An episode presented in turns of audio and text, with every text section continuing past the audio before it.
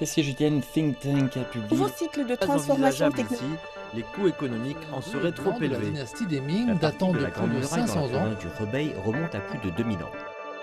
Cette semaine en Chine. Cette semaine en Chine. Suivre l'actualité chinoise de la semaine avec Bamboo Studio.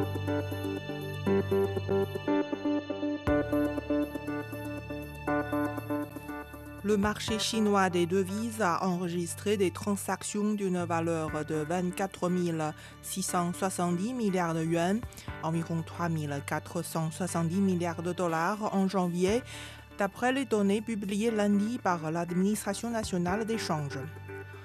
Le volume des transactions a totalisé 3 660 milliards de yuan sur le marché des clients et 20 910 milliards de yuan sur le marché interbancaire, selon les mêmes données. Stimulé par des recettes records de plus de 8 milliards de yuan pendant les vacances de la fête du printemps, qui ont eu lieu du 10 au 17 février, les recettes du box-office chinois pour le mois de février ont dépassé le cap impressionnant des 10 milliards de yuan, environ 1,41 milliard de dollars. Les données des plateformes cinématographiques Maoyan et Piken indiquent que les recettes mensuelles du box-office ont atteint 10,18 milliards de yuan, avec 243 millions de yuan supplémentaires collectés vendredi. L'agence chinoise des vols spatiaux habités a dévoilé samedi les noms des nouveaux véhicules pour les futures missions d'exploration lunaire habitée. Le nouveau vaisseau spatial habité est baptisé Mengzhou, qui signifie vaisseau de rêve, car l'exploration lunaire habitée porte le rêve spatial du peuple chinois et ouvre un nouveau voyage dans l'aventure spatiale. L'atterrisseur lunaire porte le nom de Lanyue, qui signifie embrasser la lune. Ce mot symbolise la confiance du peuple chinois dans l'exploration de l'univers. Les noms ont été sélectionnés parmi près de 2000 propositions sollicitées auprès du public. La Chine prévoit de faire adhérir ses triconautes sur la Lune avant 2030 pour y mener des explorations scientifiques.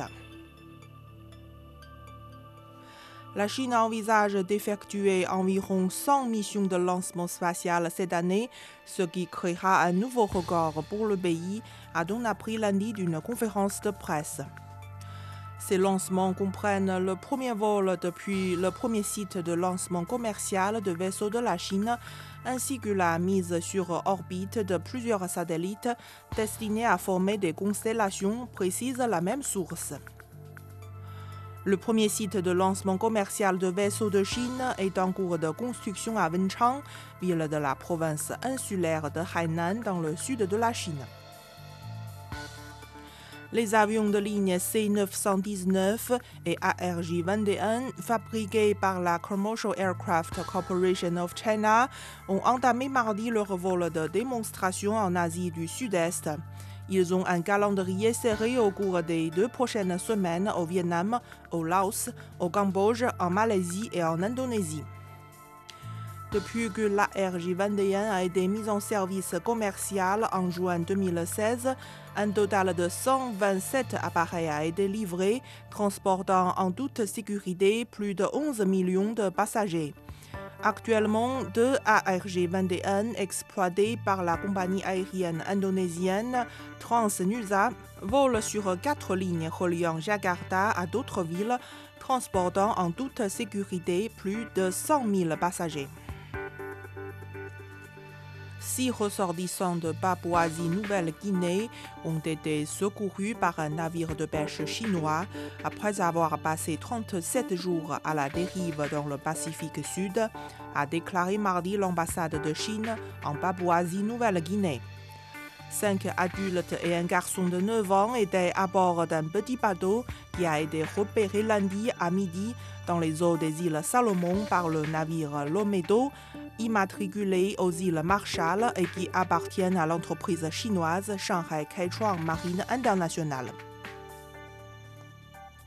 le submersible habité chinois en eau profonde Jiaolong a effectué ses premières plongées dans l'océan Atlantique, a annoncé mardi le Bureau national des affaires océaniques, administré par le ministère des Ressources naturelles.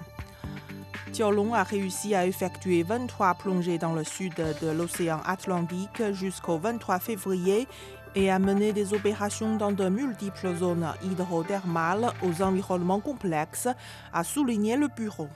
Le bateau a obtenu environ 300 échantillons géologiques et biologiques, ainsi que 4 téraoctets de données environnementales et de matériel visuel.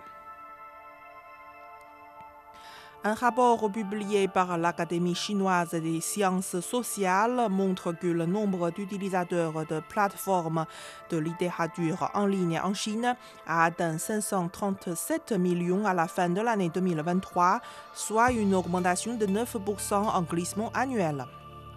Selon ce rapport, la taille du marché de la littérature en ligne en Chine a dépassé 40 milliards de yuan, environ 5,6 milliards de dollars.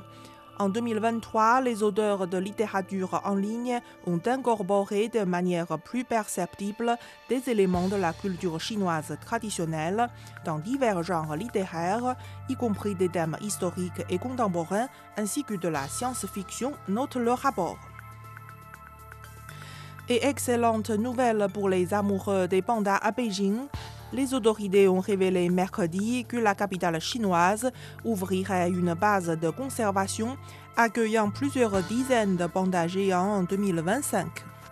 La construction de la base, qui s'étend sur une superficie totale d'environ 133 hectares dans un parc forestier de l'arrondissement de Fangshan dans le sud-ouest de la ville, se trouve en phase terminale.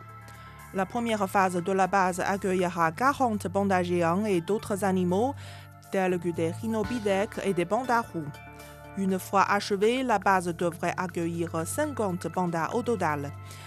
Un centre d'échange culturel sur le panda géant sera également établi afin de promouvoir la protection de cet animal rare.